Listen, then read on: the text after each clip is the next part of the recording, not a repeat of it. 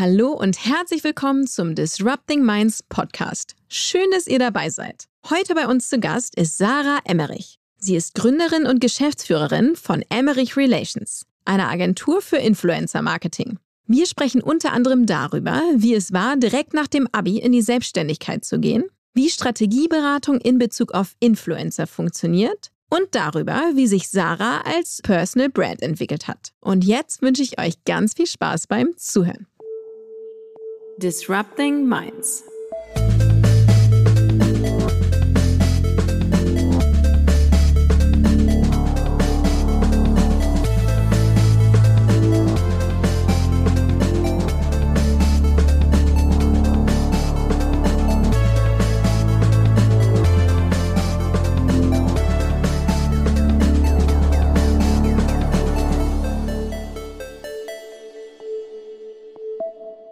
Hallo Sarah. Hi Sandra, freut mich sehr, Herzlich dass wir willkommen. ja heute sprechen. ich freue mich auch total auf unsere heutige Aufnahme. Ähm, bevor wir starten, würde ich dich bitten, einmal kurz allen zu erzählen, wer bist du und was machst du? Ja, das ist eine gute Frage. Ich bin äh, Sarah, ich bin 24 Jahre alt, ich äh, lebe in Berlin ähm, und ich habe tatsächlich eine Agentur für Influencer Marketing. Ähm, mache aber auch mittlerweile ganz viel drumrum, ähm, habe meine Agentur eigentlich gemeinsam mit meiner Personal Brand aufgebaut und äh, dementsprechend ähm, mache ich auch eigene Events, ähm, eigene Formate und stehe auch ab und zu auf anderen Bühnen, äh, weshalb wir ja auch quasi ähm, vor allem vernetzt sind, connected sind. Ja, genau. und das äh, mache ich. Sehr schön. Wie es zu der Gründung kam und dein Werdegang, ähm, dazu kommen wir gleich. Vorher ähm, äh, ganz kurz eine andere Frage. Sarah, du stehst ja auch auf einigen Bühnen oder hast schon auf einigen Bühnen gestanden. Erzähl uns doch bitte mal kurz, was war denn dein aufregendster Bühnenmoment? Boah, mein aufregendster Bühnenmoment war, glaube ich, bei der OMR, weil ich da auch wenige Wochen vorher, also es war gar nicht so lange, lange im Voraus geplant, gefragt wurde, ob ich einen Panel Talk moderieren möchte zum Thema Creator Marketing in der Gen Z. Und da dann auf der Bühne saß mit Adil Spy und mit Herr Anwalt, vielleicht kennt der ein oder andere ihn, äh, mein Lieblings-TikToker. Und wir dann da zu dritt auf die Bühne kamen und ich ehrlicherweise überhaupt kein Briefing hatte, wie groß oder klein das Ganze sein würde. Also ob da jetzt irgendwie 100 Leute sitzen. Und äh, das war dann tatsächlich doch eine größere Stage und da saßen auf jeden Fall keine Ahnung, drei bis 5.000 Leute. Und das war wirklich so ein Moment, wo ich auf die Bühne kam und dachte, okay, ähm, hier bleibt mir jetzt äh, etwas die Spucke weg. Und äh, ja, das war, glaube ich, so der aufregendste Moment bisher, weil, wie gesagt, ich hatte davor einfach kein, keine Vorstellung oder keine richtige Info auch, wie viele Leute da überhaupt sitzen werden. Boah, das kann ich mir denken, da wäre ich auch mega aufgeregt gewesen. Wie lange dauerte das Panel? 20 Minuten. Also es war überschaubar, aber vielleicht dazu auch direkt ein Fuck-up-Moment. Ähm, wir waren tatsächlich. Immer gerne. Ja, wir waren tatsächlich äh, sehr schnell durch mit unseren Fragen. Und ich war überhaupt nicht darauf eingestellt, dass wir kürzer äh, brauchen. Ähm, ich hab, bin davon ausgegangen, dass wir äh, wahrscheinlich eher überziehen. Man kennt das ja, äh, dass man immer eher denkt, man ähm, hat zu viel Content vielleicht oder zu viele Fragen und das äh, schafft man gar nicht in 20 Minuten. Ähm, beziehungsweise das ist eher meine Erfahrung. Es war dann aber tatsächlich so, dass wir schon nach 10, 15 Minuten äh, durch waren mit unseren Fragen und äh, dann total improvisieren mussten. Ähm, ja. Aber ich nehme, ich war, ich habe es leider nicht gesehen. Ich habe es leider verpasst, obwohl ich auch auf der OMR war. Aber das äh, ist offensichtlich dann trotzdem noch gut gelungen. Ja, auf jeden Fall. Also das Feedback war gut. Sehr gut. Ich freue mich mit dir zu starten in unserer ersten Kategorie.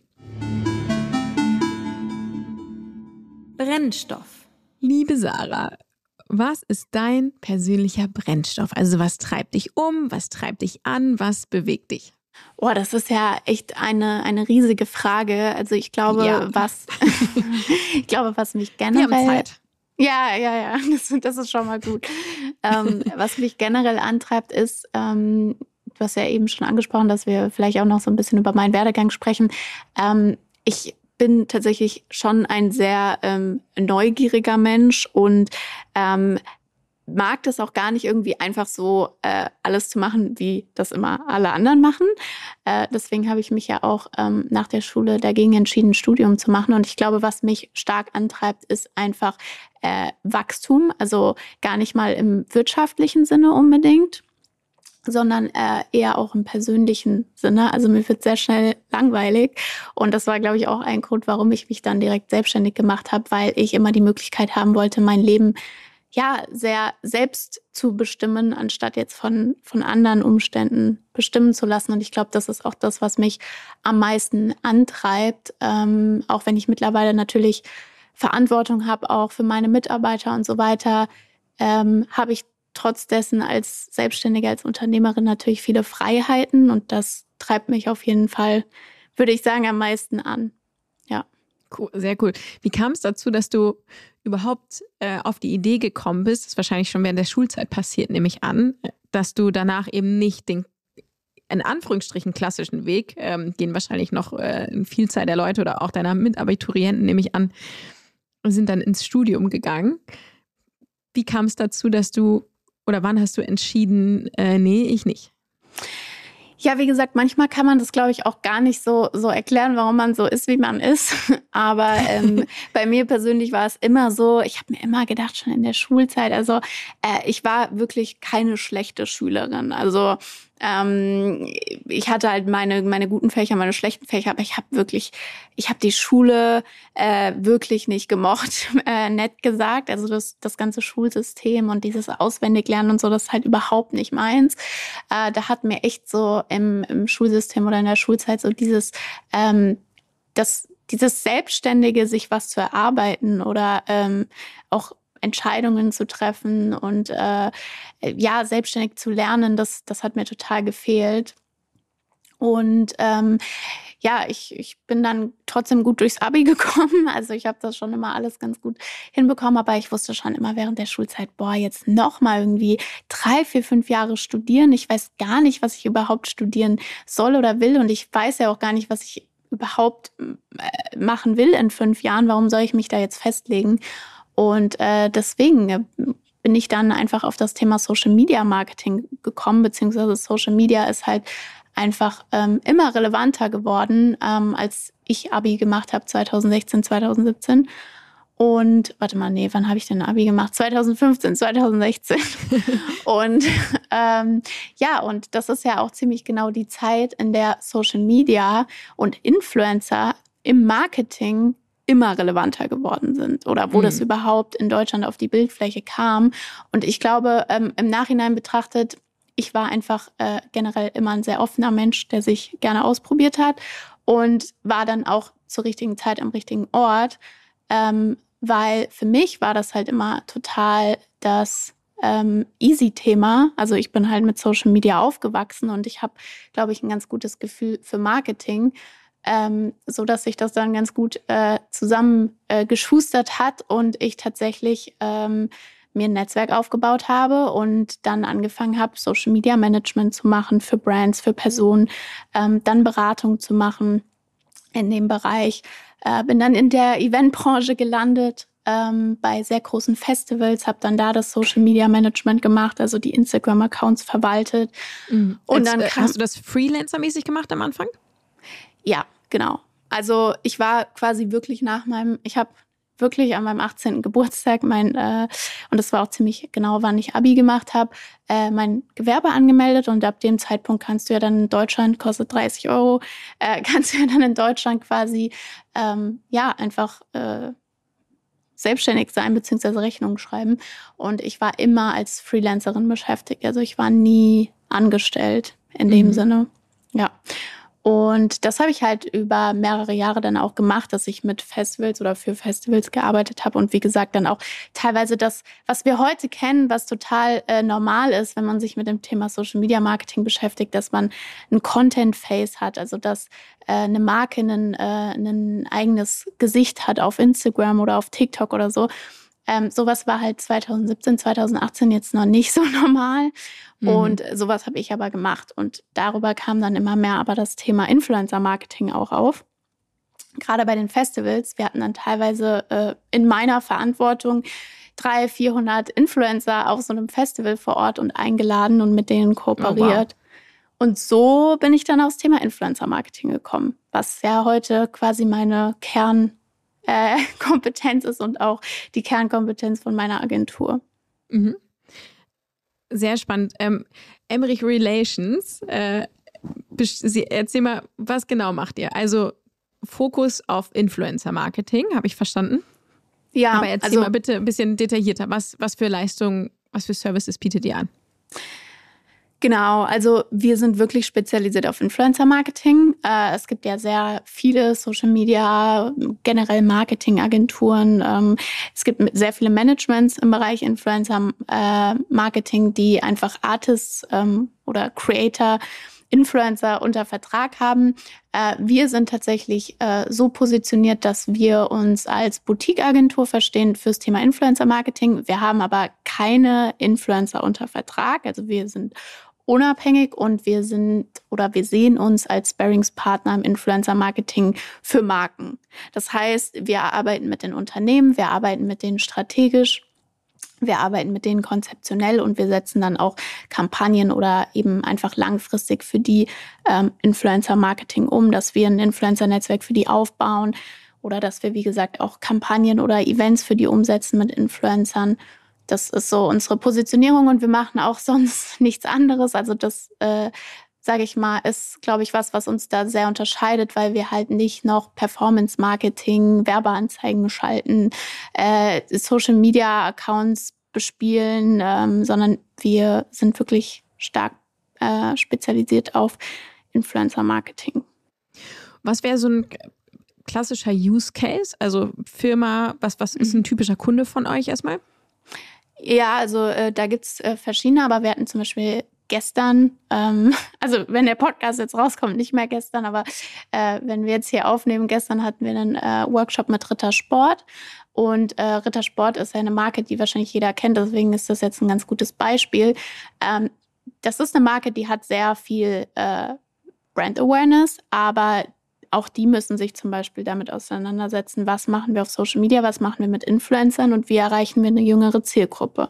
Mhm. Und da äh, gehen wir dann zum Beispiel rein in einen Workshop ähm, und gehen halt komplett strategisch mit denen äh, das Thema durch, dass da ein höheres Verständnis ist, ähm, geben denen äh, konkrete Strategien und Kampagnenvorschläge an die Hand, ähm, schauen, mit welchen Influencern die arbeiten können, was zu denen passt, was zu deren Zielen passt. Also wirklich so klassische Strategieberatung eigentlich im Marketing oder im Branding, aber in Bezug auf Influencer. Das ist so ein klassischer Use Case, was wir machen als Agentur. Und äh, dann auch danach das Ganze mit denen umzusetzen. Also wenn die dann zum Beispiel sagen, wir brauchen eine Agentur, wir können das nicht alles alleine umsetzen, dann äh, setzen wir das für die um. Und dann würdet ihr auch die dann mit anderen Agenturen zusammenarbeiten und ähm, dann entsprechende Influencer vorschlagen, ja, mit also, denen ihr dann für diese Kampagnen zusammenarbeitet? Ja, also mit Agenturen zusammenarbeiten im klassischen Sinne jetzt nicht, sondern wir sind dann schon die Agentur, die das umsetzt. Ähm, mit mhm. wem wir dann eigentlich am meisten arbeiten, sind halt die Influencer direkt oder mit ihren Managements. Und das können natürlich auch Agenturen ja, genau. sein. Also mit Agenturen, ja. da dachte ich jetzt tatsächlich auch an. Also die Agenturen von den Influencern, genau, genau. Ja. Keine Marketingagentur. Ah, okay, okay. Ähm, das heißt, dann kommt bei so einem Projekt raus, wahrscheinlich ein Schlachtplan, äh, so wann welche, welche Stories, welche Messages. Total spannend. Ich finde auch Rittersport eine sehr spannende Marke, weil sie, die sind ja wahnsinnig nachhaltig und haben, äh, es ist ja auch von der Qualität her alles mega hochwertig, das weiß aber kaum einer. Und äh, das finde ich total, total spannend, ähm, was ihr da vorhabt. Also Wann können wir was sehen? ja, ich hoffe bald. Also wie gesagt, das war jetzt vor allem Strategie-Workshop und ich kann da natürlich jetzt auch nicht zu viel aus dem Nähkästchen nee, plaudern. Nee, Aber ähm, ich hoffe natürlich, dass sie sich auch dafür entscheiden, äh, das Thema jetzt äh, im Großen und Ganzen wirklich auch auszurollen. Und ja, wie du sagst, es ist äh, total schön, dass du das nämlich weißt, weil das wissen äh, die meisten nicht, dass Rittersport tatsächlich ein sehr ähm, nachhaltiges Familienunternehmen ist. Du bist ja selbst auch als Personal Brand seit längerer Zeit aktiv. Wie hat sich das entwickelt? Ja, wann, seit, wann, oder auf welchen Kanälen erstmal jetzt aktuell bist du aktiv? Hm. Ja, also das äh, ist eine super Frage. Also erstmal, warum mache ich über Personal Branding? Genau aus dem Grund, dass das eigentlich unser Hauptmarketingkanal ist, auch für die Agentur.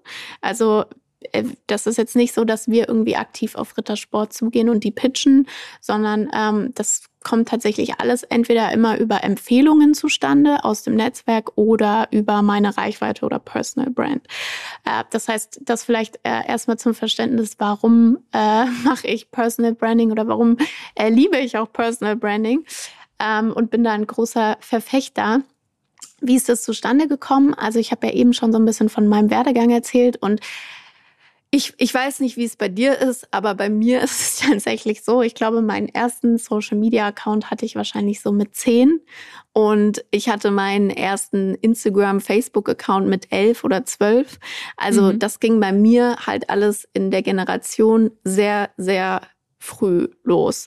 Und dadurch habe ich mich natürlich auch immer unheimlich viel mit diesen Plattformen beschäftigt und wie die sich entwickeln und wie sich der Content entwickelt und war auch immer selber auf Social Media aktiv. Also ich habe immer Instagram, früher auch Twitter und so ganz aktiv äh, genutzt, auch und ähm, so ist es dann auch gekommen, dass ich, wie gesagt, ja in Social Media Management reingekommen bin und auch immer selbst Social Media gemacht habe, also meinen Instagram-Account äh, bespielt habe. Äh, ich habe, glaube ich, 2017 habe ich meinen ersten Podcast gestartet. Also mich hat das einfach immer total fasziniert und mir hat das total Spaß gemacht, auch selber auf Social Media aktiv zu sein.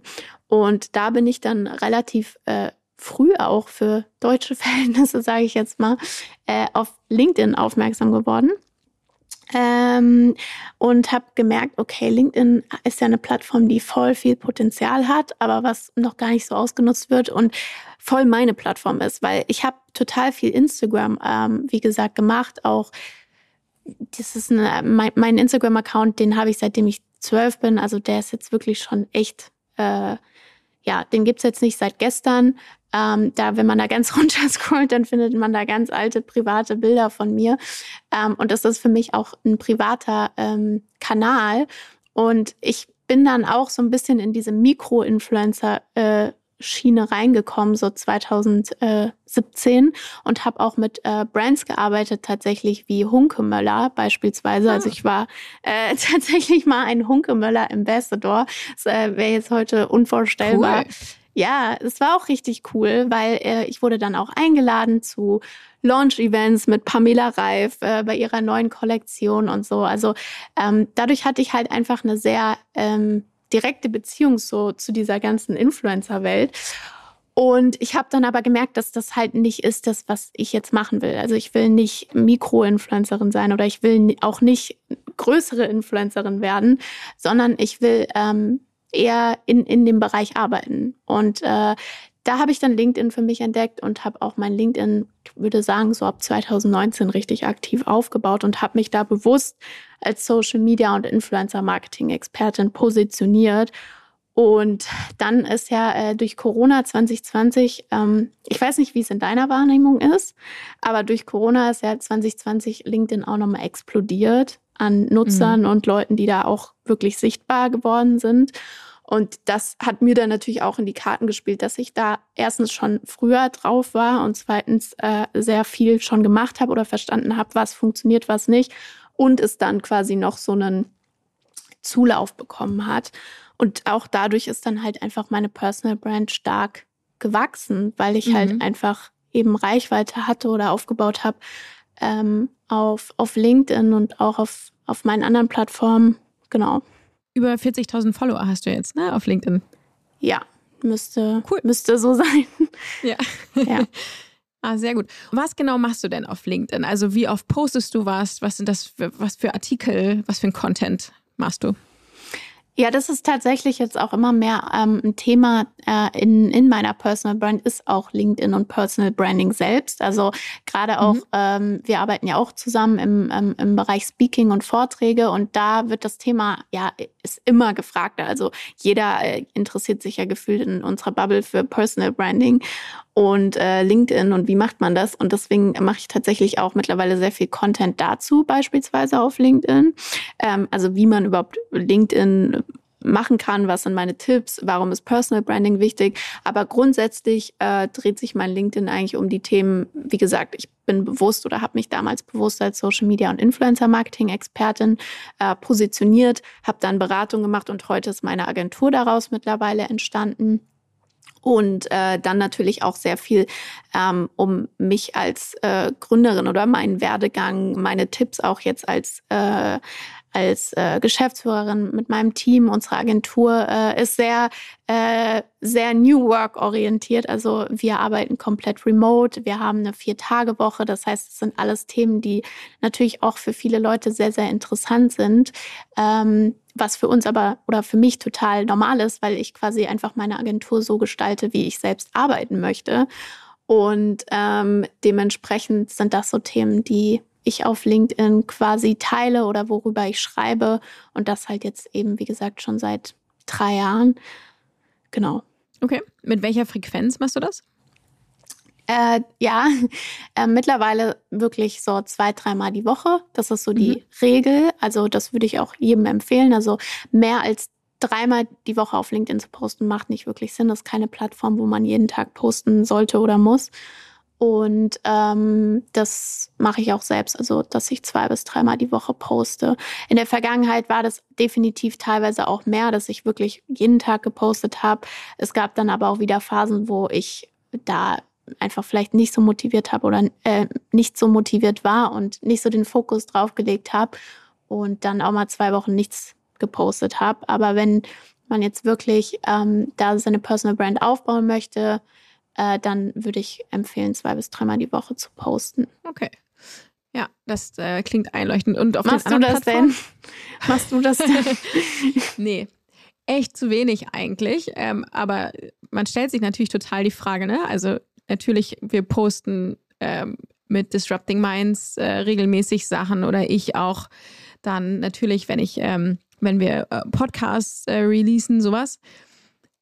Aber ähm, leider zu selten tatsächlich richtige äh, Beiträge von jetzt irgendwelchen Events oder äh, keine Ahnung. Ähm, ja, zu selten, aber ich, mir ist völlig klar, dass das ein Kanal ist, den ich auch selber noch viel, viel mehr nutzen könnte. Deswegen finde ich das immer auch sehr spannend zu hören, ähm, wie, das, wie das andere so machen.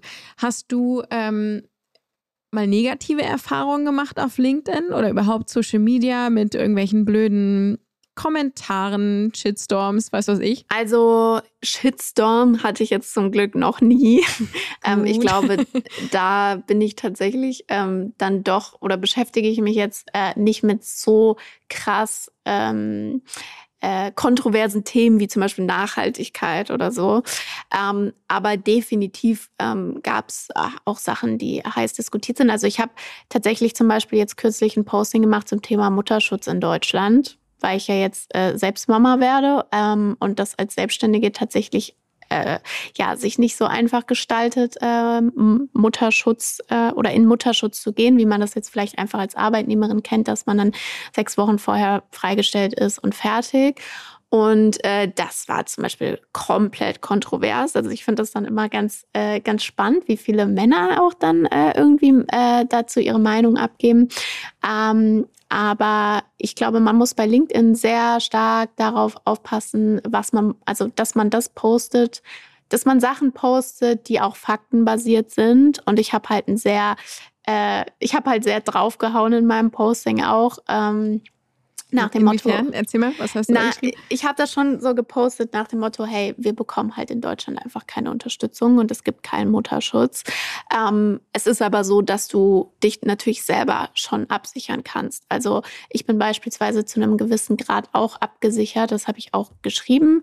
Ähm, dass ich über meine PKV, über meine private Krankenversicherung, über Krankentagegeld abgesichert bin äh, und da auch Geld bekomme jetzt im Mutterschutz. Äh, das Ding ist einfach nur, ich habe eine Agentur äh, mit sechs Mitarbeiterinnen. Ähm, wenn ich jetzt zwei, drei Monate raus bin, äh, da unterstützt jetzt niemand, also der Staat oder so in Form von Fördergeldern oder irgendwas, äh, dass ich mir da jetzt keine Sorgen machen muss, dass nach zwei Monaten meine Agentur pleite ist. Blöd gesagt. So, da könnte man ja theoretisch Lösungen bieten, weil das ist ja wieder ein reines Frauenproblem. Das hat ja ein Mann in der Form nicht, weil er einfach nicht schwanger ist. Natürlich bekommt ein Mann auch ein Kind, aber gut, da können wir jetzt ewig drüber sprechen. Mhm. Ähm, ja, ich verstehe, was du meinst. Das sind halt Themen, die ecken dann natürlich schon an. So. Mhm. Und ähm, da. Ja, oder beziehungsweise regen ja auch Diskussionen an. Ne? Ja. Das ist ja auch äh, Ziel wahrscheinlich dann deines, deines Posts auch an der Stelle, weil ähm, es soll sich ja was verändern. Ja, aber das, das ist dann zum Beispiel so, ähm, das macht auch gar nichts mit mir. Also mich stört das gar nicht. Ich benutze Social Media schon so lange und ich bin auch generell nicht so ein unsicherer Mensch mehr, äh, dass mich das jetzt irgendwie dann persönlich total äh, äh, total fertig macht oder beschäftigt, dass ich dann irgendwie die ganze Zeit denke, oh Gott, jetzt haben die aber eine andere Meinung und wie können die nur. Ähm, aber es geht dann teilweise auch in eine persönliche Richtung. Also äh, dass Leute dann irgendwie schreiben, ja, du postest doch, doch jetzt nur für Reichweite und so, wo ich denke, ja, klar, weil ich ja für das Thema Reichweite haben will. Aber es, ja, das, das passiert natürlich und es gehört dazu, wenn man umso mehr Reichweite man eben hat oder bekommt, umso mehr Verantwortung trägt man meiner Meinung nach auch. Aber umso mehr muss man natürlich rechnen, dass andere Leute andere Meinungen haben. Äh, muss man aufpassen, wie man sich positioniert zu Sachen. Und deswegen kann ich das mittlerweile auch total gut verstehen, weil meine Reichweite ist immer noch, also auf so ein Posting, das sehen dann vielleicht 100.000 Leute. Das sind viele Menschen, aber das ist im Vergleich zu äh, einer erfolgreichen Influencerin immer noch ein Witz.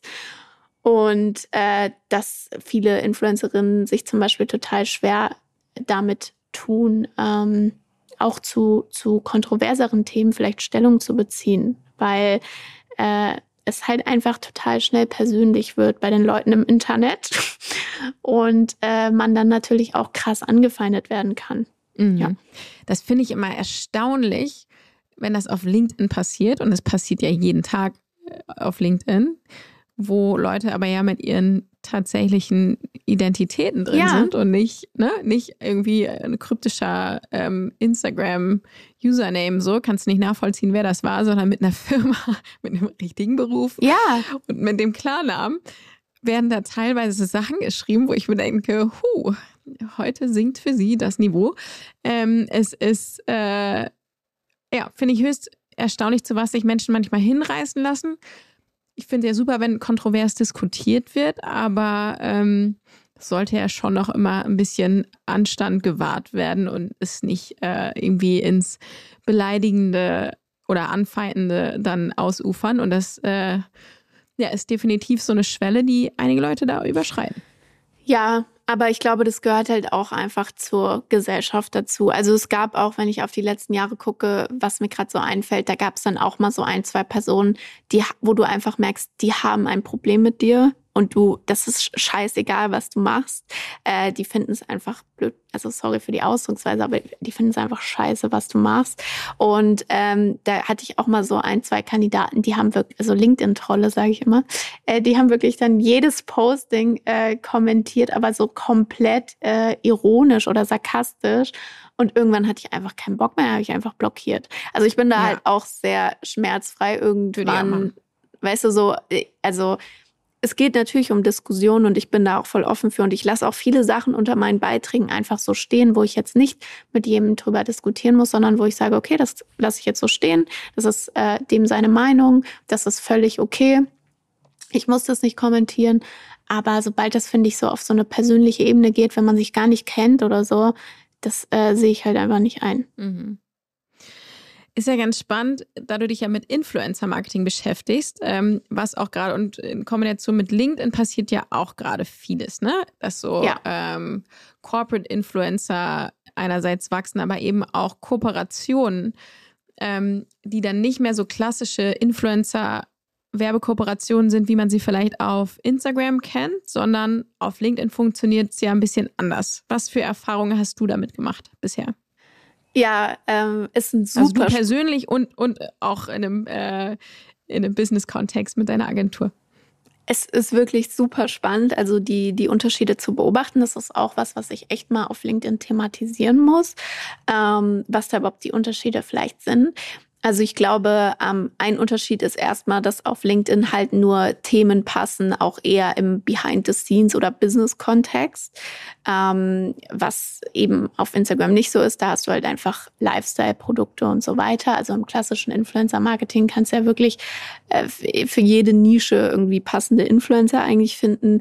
Und auf LinkedIn ähm, ist es halt so, die Leute bewegen sich im Business-Kontext ähm, oder auch Selbstoptimierung könnte man vielleicht noch so ein bisschen mit reinnehmen, be äh, beruflich wie privat. Das ist, was die Leute beschäftigt, wenn sie sich auf LinkedIn bewegen. Und ähm, ja, also ich habe tatsächlich schon einige Kooperationen jetzt auch hinter mir für äh, LinkedIn, also selbst als Influencerin, äh, was immer total spannend ist, ähm, da dann natürlich auch die Erfahrungen mitzunehmen für unsere Agentur. Das ist auch ein Grund, warum ich das überhaupt mache. Ähm, weil, wie gesagt, um auch selber noch einen krasseren Bezug dazu zu haben. Ähm, und ja, ich, ich glaube, die größten Unterschiede sind halt, wie gesagt, einfach die Zielgruppe. Ähm, wobei ich bei LinkedIn tatsächlich jüngere Leute erreiche, als ich vielleicht manchmal denke. Also auch die, die größte LinkedIn-Zielgruppe, wenn ich es richtig im Kopf habe, ist 25 bis 35, also Karrierestarter oder Leute, die relativ am Anfang von ihrer Karriere stehen. Klar, wenn du jetzt schon zehn Jahre in einem äh, Bereich drin bist, dann bist du schon auf einem Senior-Level, aber trotzdem bist du ja im Vergleich zu, wenn du arbeitest, bis du mindestens 60 bist, bist du ja auf jeden Fall noch äh, am Anfang deiner Karriere. Und ähm, dementsprechend ist das halt auch die Zielgruppe, die ich über Business-Influencer, äh, manche nennen die gerne B2B-Influencer, manche nennen äh, sie gerne Thought Leader. Also ist total unterschiedlich, aber die kann ich natürlich auch auf LinkedIn über Influencer erreichen, diese Menschen. Und ich glaube, da gibt's ganz, ganz unterschiedliche Cases. Also ich hatte dieses Jahr eine Kooperation beispielsweise mit Microsoft. Äh, ich hatte eine Kooperation direkt mit LinkedIn selbst, weil die ihren TikTok-Kanal gestartet haben.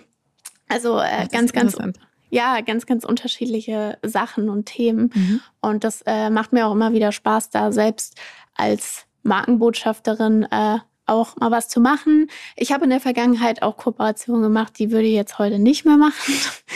okay. ähm, ja, also nichts, nichts Schlimmes. Es gibt jetzt nichts, wo ich drauf gucke und denke, oh Gott, peinlich oder die, das mhm. geht gar nicht. Aber würde ich jetzt halt so einfach vom Personal Branding Faktor her, weil man muss ja einfach schauen, wofür steht man und äh, klar, das muss ja authentisch so, sein. Ja, und vor allem die Leute nehmen das ja wahr, die denken, okay, Sarah, krass, die hat ihr Unternehmen, die hat ihre Influencer-Marketing-Agentur, aber dann sehen die vielleicht, okay, warum macht die jetzt Werbung für die Brand? Hat die das jetzt nötig? Passt das jetzt? Also man muss sich da schon viele Gedanken machen. Mhm dass man nicht für McDonalds und Peloton gleichzeitig wirbt. Ja, voll, zum Beispiel. Also ich glaube, also das würde ich jetzt auch nicht machen. Aber ähm, es gab auch, also zum Beispiel, ich hatte ähm, mal eine Kooperation, das ist vielleicht ganz spannend, so behind the scenes äh, mit mhm. Blackroll. Und äh, Blackroll kennt ihr vielleicht von diesen Faszienrollen. Und die haben ja. äh, mittlerweile ganz, ganz viele Produkte. Ähm, also wir haben mittlerweile auch äh, jetzt selbst gekauft, von denen beispielsweise ein Massagegun. Und ähm, ja, mit denen habe ich damals zusammengearbeitet, weil die das Thema Homeoffice halt pushen wollten, also Produkte fürs Homeoffice.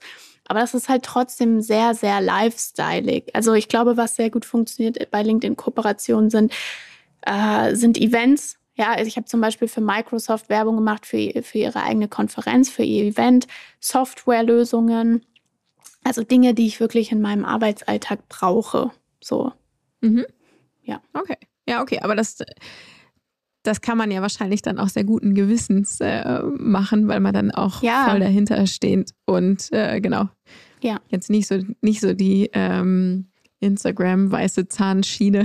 Nee, das äh, würde ich auch nicht empfehlen. Der, der Klassiker. Ach, cool. Sarah, lass uns gerne mal einen Blick in die Zukunft werfen.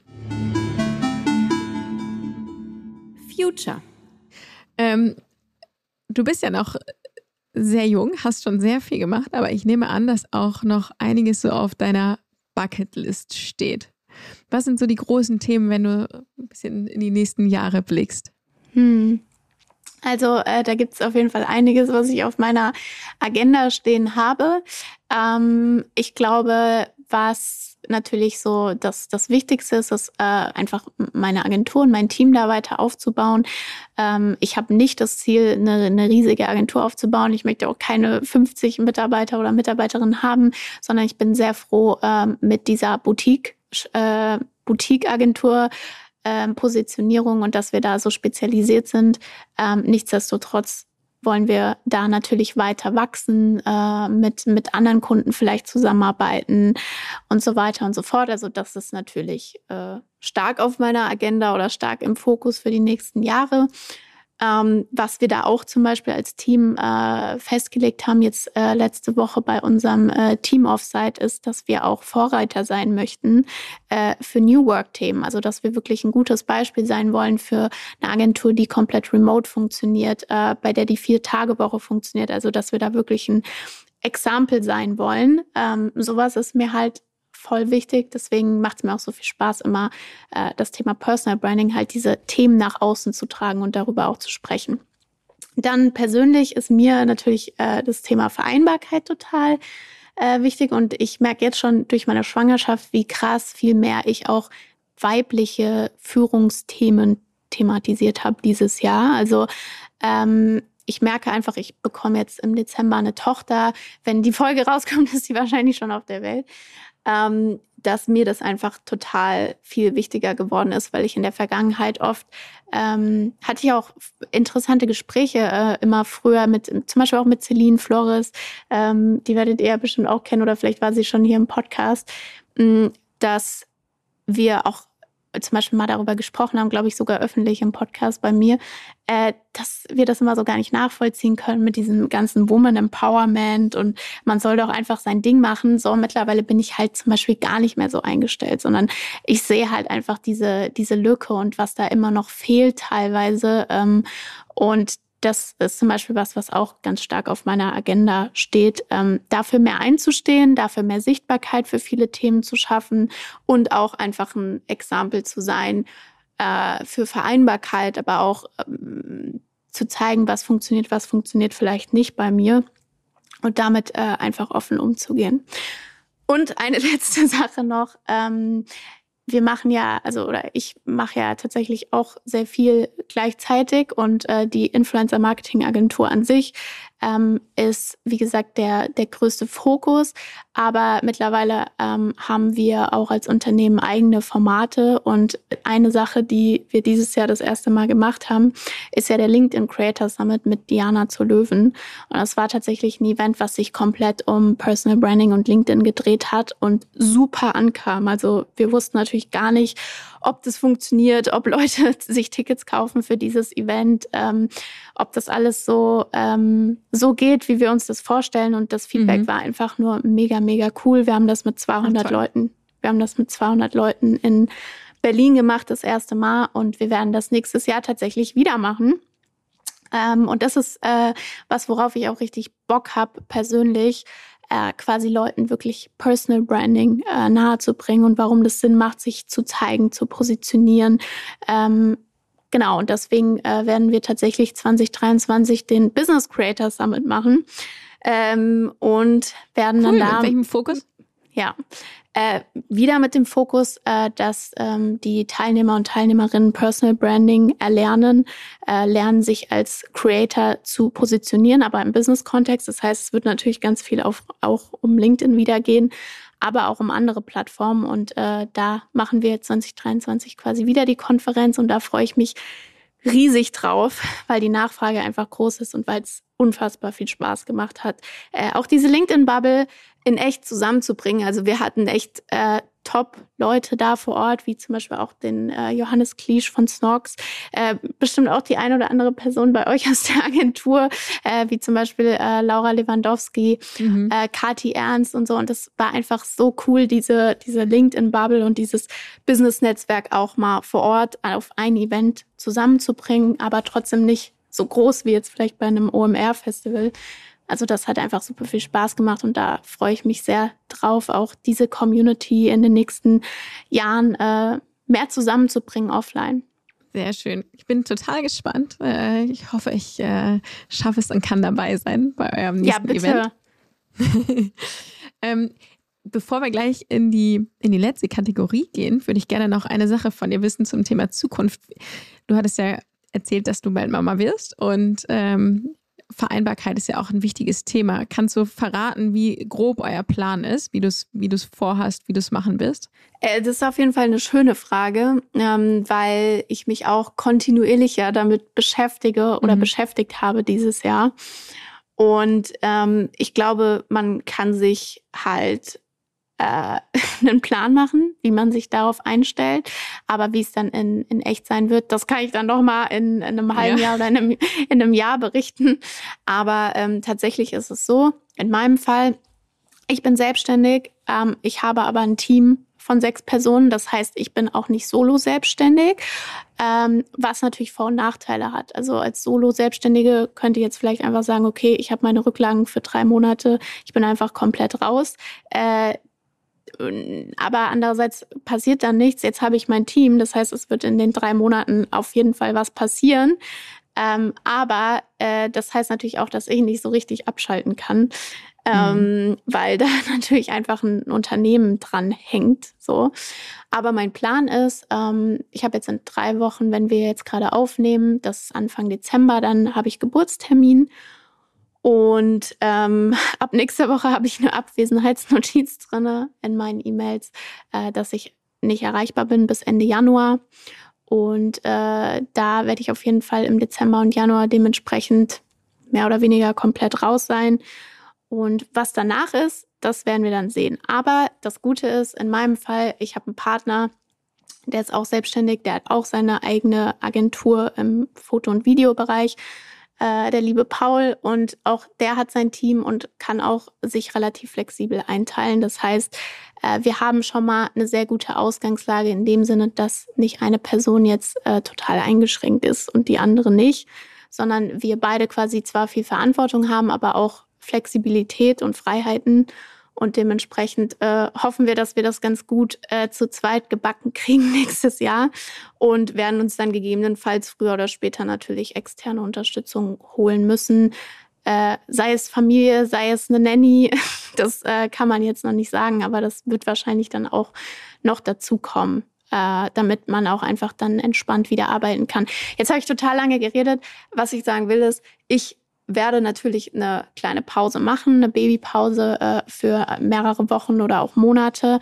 Ähm, jedoch werde ich jetzt nicht irgendwie mein Unternehmen auf, auf Eis legen ähm, oder ein Jahr Elternzeit nehmen. Also das ist für mich einfach nicht vorstellbar oder umsetzbar.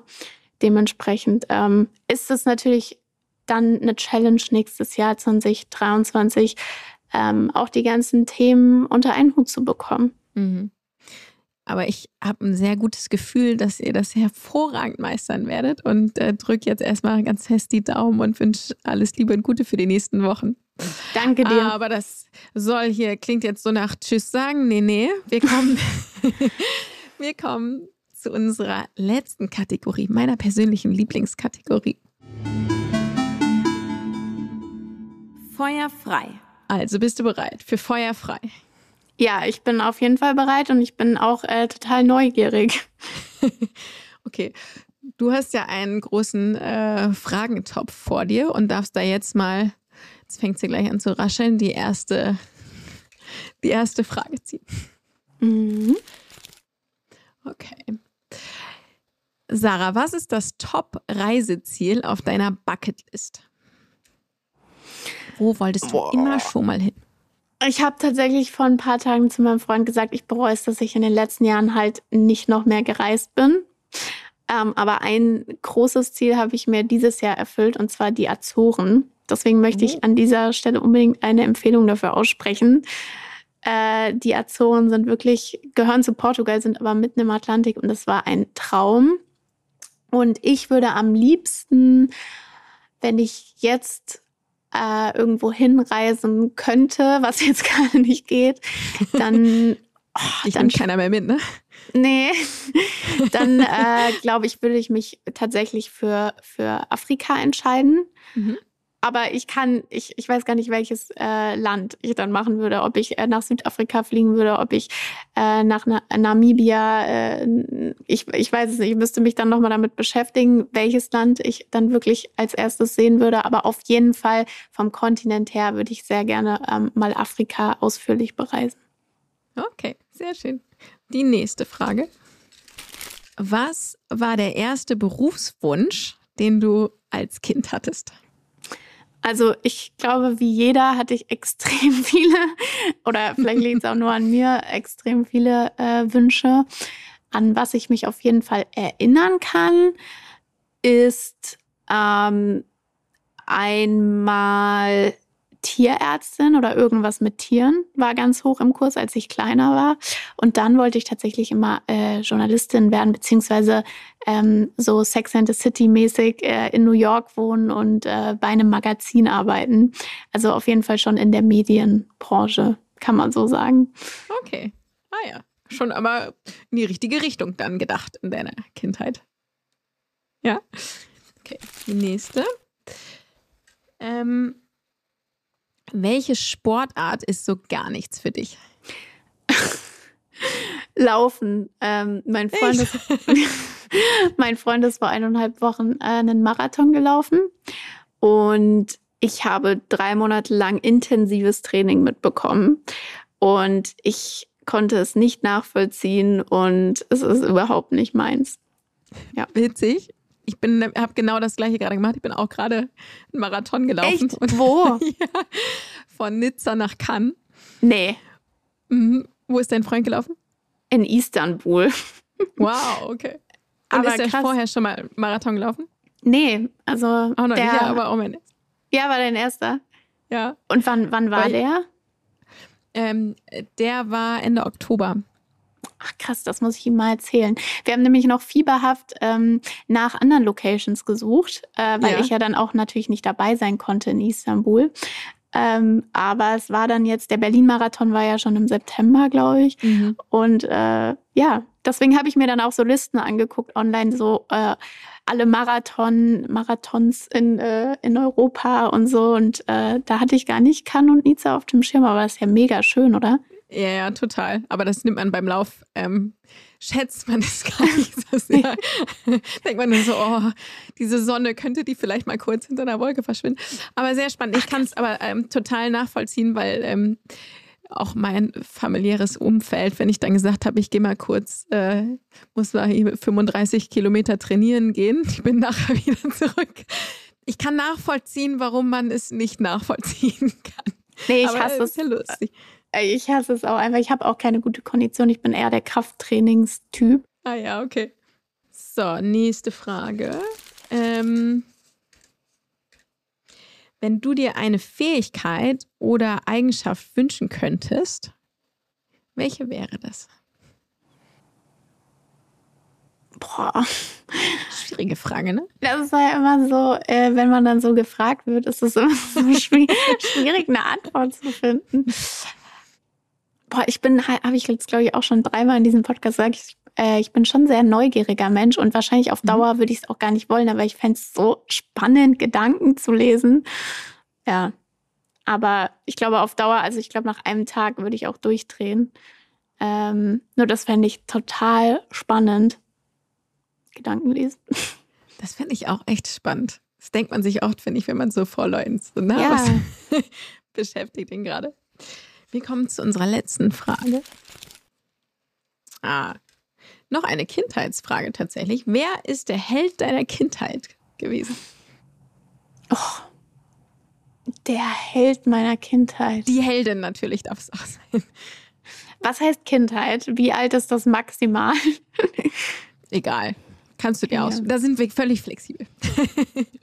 Boah, ich sehe schon, ich muss jetzt so lange überlegen, bis da ein Cut ist. Wobei, also ich glaube, das, das ist jetzt äh, total, ähm, eigentlich total offensichtlich. Also ich glaube, der größte Held meiner Kindheit ist eigentlich mein Papa.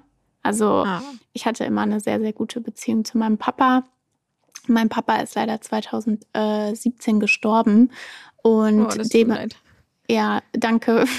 Aber ich, also mittlerweile, das ist jetzt fünf Jahre her, also jetzt mittlerweile kann man damit schon, sage ich mal, umgehen. Aber es war natürlich extrem hart und ähm, ja, mein Papa war auf jeden Fall der, der Held äh, meiner Kindheit oder auch von meinen Geschwistern. Ähm, wie gesagt, ich hatte da mal eine sehr gute Beziehung und ähm, ja, das wäre, glaube ich, so definitiv Number One. Schön. Danke dir, dass du das mit uns geteilt hast. Ja, ich und danke dir. Vielen Dank für dieses tolle Gespräch, liebe Sarah. Es hat mir wahnsinnig viel Spaß gemacht. Ich habe äh, viel dazugelernt nochmal zum Thema äh, Influencer Marketing. Und äh, ich ja, habe es vorhin schon gesagt, aber jetzt nochmal, ich drücke ganz fest die Daumen und wünsche euch alles, alles Gute und eine ganz schöne Zeit und guten Start dann bald zu dritt. Ja, ich danke dir vielmals. War ein total schönes Gespräch und ähm, ich bin gespannt, wenn da die Folge rauskommt, äh, an welchem Status ich dann gerade bin mit, äh, mit Baby. Wir werden dann irgendwann auch mal eine nächste Folge machen und den, äh, den Plan und Ist-Abgleich machen. Genau. Ja. Ich danke dir. Hab einen ganz schönen Tag. Ciao. Du auch. Ciao, ciao. Ciao. Das war die 17. Disrupting Minds Episode mit Sarah Emmerich. Ich hoffe, ihr hattet Spaß beim Zuhören. Damit ihr nichts verpasst, abonniert uns gern auf den üblichen Kanälen, also überall, wo es Podcasts gibt. Danke, dass ihr heute dabei wart und wenn ihr mögt, bis Dienstag in zwei Wochen.